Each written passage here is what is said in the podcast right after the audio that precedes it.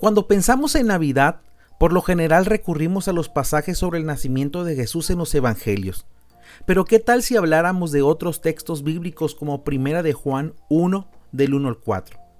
Seguro que descubriríamos una explicación concisa de lo que significa la Natividad.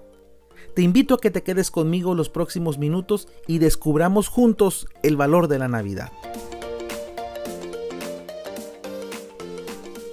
El octavo y último capítulo de la Navidad oculta de Tim Keller se llama La doctrina de la Navidad. Veamos de qué se trata. Navidad significa que la salvación es por gracia.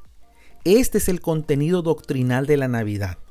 Pero Tim dice que hay algunos cristianos que desprecian la doctrina alegando que esta no importa, porque lo que importa es llevar una buena vida.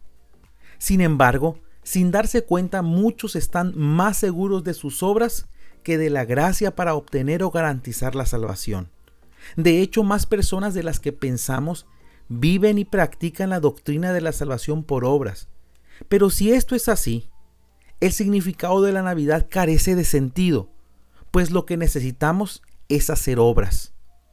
La historicidad del nacimiento de Jesús también carecería de valor, pero claramente vemos que Juan dice, lo que vimos con nuestros ojos, lo que oímos con nuestros oídos, lo que tocamos con nuestras manos.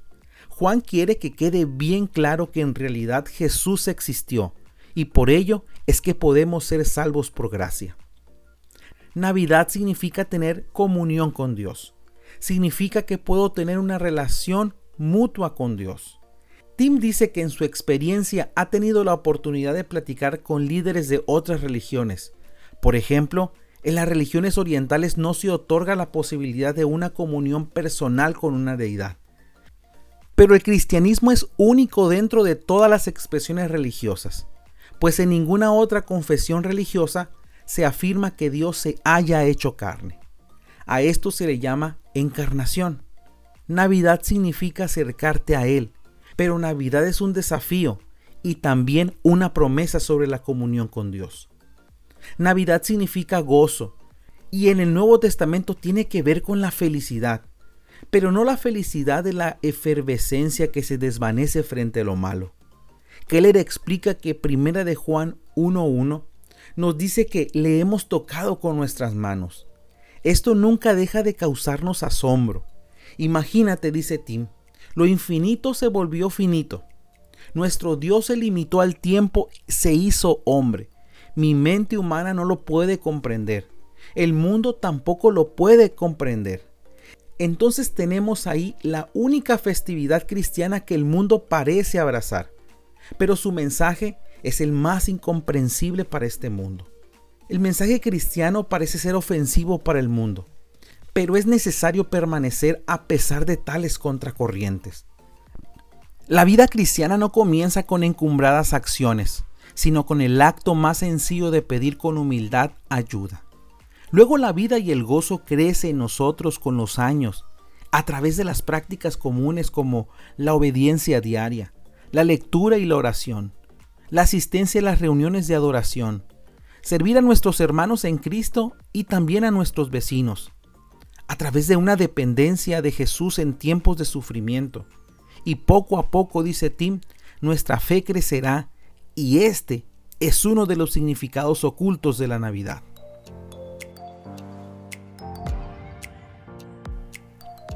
Si crees que este contenido puede ser de bendición para algún amigo o familiar, no dudes en compartir este podcast. Hasta aquí concluimos el book review de la primer mini temporada de este podcast. Ha sido un gran privilegio que hayas llegado hasta aquí. Si estás interesado en adquirir el libro La Navidad Oculta, este lo encuentras en amazon.com. Tecleas La Navidad Oculta y ahí encontrarás dos formatos, el libro digital o el libro físico. Y estoy seguro que como yo, tu vida será bendecida con este libro. Quiero agradecer especialmente a Juan Miguel El Nesta Valdés por su increíble trabajo de edición y producción de todos los episodios. Muchas gracias amigo por tu disposición y por tu talento. Pero quiero comentarles que habrá un nuevo episodio para terminar esta primer mini temporada y será un podcast en donde trataré de responder las primeras preguntas con las que comencé esta temporada. ¿Recuerdas? Aunque como lo dice Tim entre líneas, lo importante de la Navidad no gira en torno a las fechas y discusiones sobre si celebrar o no la Navidad. Deseo compartir información respecto al tema, por lo que nos escuchamos en el próximo y último episodio de la Navidad Oculta. Hasta entonces.